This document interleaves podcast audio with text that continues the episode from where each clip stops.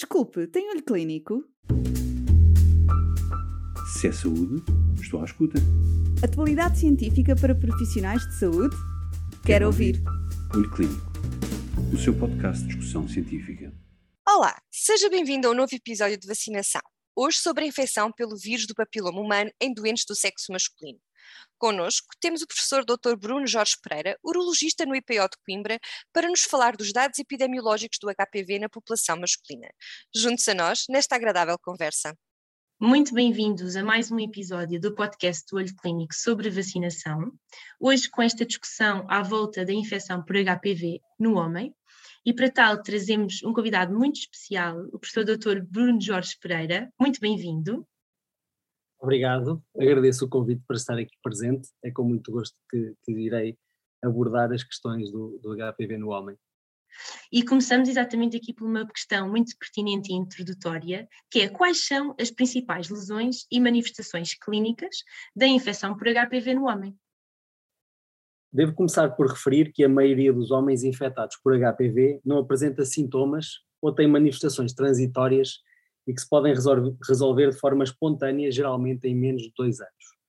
Quando existem manifestações clínicas, elas podem dividir-se em benignas, que são as mais frequentes, tais como os condilomas acuminados ou verrugas genitais, causadas habitualmente por subtipos de baixo risco, como por exemplo o subtipo HPV6 e o 11, e lesões pré-malignas e malignas, tais como as neoplasias intraepiteliais e as neoplasias invasivas, relacionadas com os subtipos de alto risco, tais como HPV 16 e 18.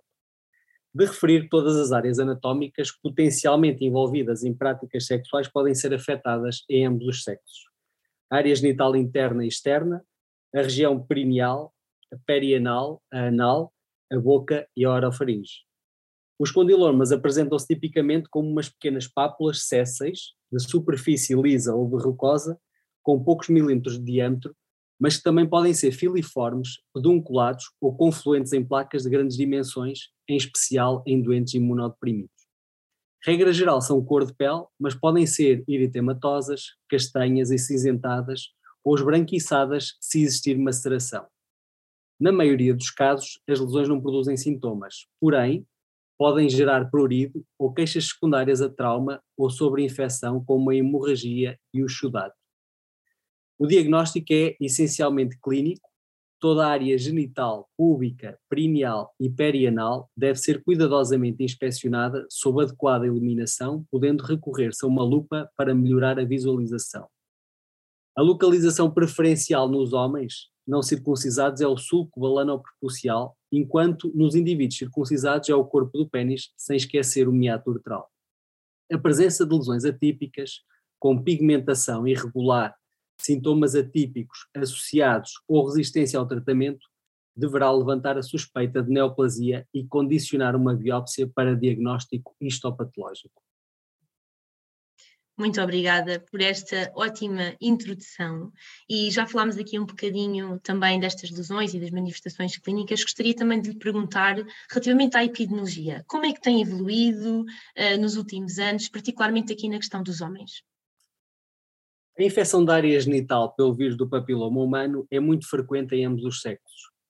Estima-se que 40 a 50% dos indivíduos sexualmente ativos são infectados pelo menos uma vez ao longo da vida. Enquanto no sexo feminino existe um pico de incidência em idades jovens, desde o início da vida sexual até aos 25, 30 anos, a prevalência nos homens é tendencialmente mantida ao longo da vida. Observou-se nos últimos anos um aumento significativo da incidência de cancros relacionados com HPV na orofaringe e no ânus. Em 78% e 88% dos casos, respectivamente, o seu desenvolvimento relaciona-se com HPV sendo mais elevado em alguns subgrupos, nomeadamente entre homens que têm sexo com homens. E já que estamos aqui também a falar desta questão epidemiológica, e uma das grandes diferenças que existe no caso dos homens versus as mulheres é que não existe rastreio.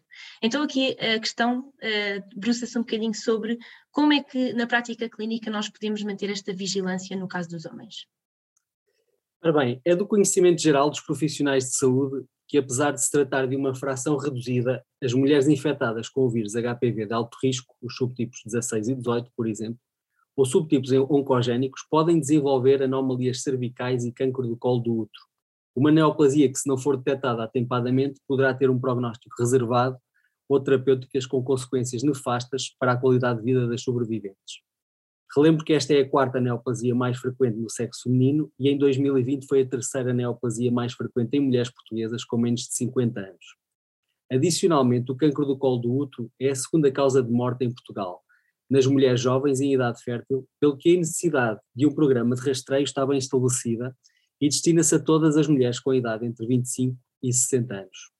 Já os homens são principalmente um veículo de transmissão do vírus para as mulheres. É certo que também estão em risco de desenvolver outros cancros relacionados com HPV, como já disse, como os cancros do pênis, da região anal e da cabeça e pescoço, comparativamente menos prevalentes. O cancro do pênis, pela sua incidência extremamente baixa, faz inclusivamente parte das neoplasias raras.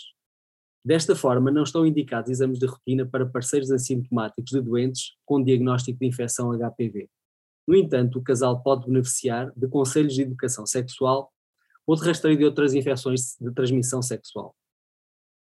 Homens receptores sexo anal e imunocomprometidos por infecção HIV, por exemplo, e que estarão em maior risco para cancro anal, poderão beneficiar do teste de Papa Nicolau anal. E relativamente aqui à questão das reinfecções, que nós sabemos que poderão ser aqui uma enorme preocupação, uh, como é que funciona aqui no caso dos homens? A infecção com o subtipo de HPV aumenta fortemente o risco de reinfecção com o mesmo tipo. De facto, homens infectados com o subtipo responsável pela maioria dos cancros relacionados ao HPV têm 20 vezes mais hipóteses de serem reinfectados no prazo de um ano. Este risco aumentado sugere que a infecção não confere imunidade natural contra o HPV, como é frequentemente o caso de outros vírus. Julga-se que o alto risco de infecção pode ser devido à auto-inoculação, disseminação da infecção por contacto repetido entre diferentes locais do corpo ou até reativação de um vírus latente. As lesões genitais benignas por HPV não induzem nem progridem para cancro, pelo que o seu tratamento é opcional e está indicado por motivos estéticos, visto que podem acarretar estigma, sentimentos de culpa, discriminação e sofrimento psicossocial significativo, assim como preocupações de transmissão ou agravamento das lesões já existentes. Desta forma, também é possível circunscrever a transmissão a contactantes sexuais e evitar repercussões na, na sexualidade dos indivíduos afetados. De referir ainda que o reaparecimento de condilomas genitais após tratamento eficaz de lesões anteriores significa habitualmente recorrência e não reinfecção. E pegando aqui, já agora, uh, nesta questão que falou do estigma, aproveitarei aqui também para perguntar qual é que é a importância do profissional de saúde na gestão da infecção por HPV no homem, quando sabemos que poderá aqui existir este, esta questão do estigma. De facto, os doentes que recebem um diagnóstico de infecção por HPV sofrem com frequência esse estigma de portadores de uma infecção sexualmente transmissível pelo receio da inexistência de um tratamento curativo e pela incerteza acerca da remissão, progressão e possibilidades de transmissão do vírus. Na qualidade de fonte mais fidedigna de informação sobre a infecção HPV, os médicos têm um papel fundamental na educação dos doentes e na moderação do impacto psicossocial do diagnóstico. Não estão indicados, mais uma vez, exames de rotina para os parceiros doentes com diagnóstico de infecção HPV, se estes estiverem assintomáticos. No entanto, o casal pode beneficiar de aconselhamento de educação sexual ou de rastreio de outras doenças de transmissão sexual. No caso concreto das lesões eh, condilomatosas, torna-se importante esclarecer que essas não progridem para cancro, têm tratamento e que o uso consistente de preservativo reduz, embora não erradique, a taxa de transmissão entre parceiros. Muito obrigada, professor Dr. Bruno Jorge Pereira. Chegamos assim ao fim de mais um episódio do podcast do Olho Clínico sobre vacinação. Não perca o próximo episódio também sobre a infecção do HPV no homem, mas relativamente aqui às recomendações e à prevenção. Até breve. Se é saúde, estou à escuta. Atualidade científica para profissionais de saúde? Quero, Quero ouvir. ouvir. Olho Clínico, o seu podcast de discussão científica.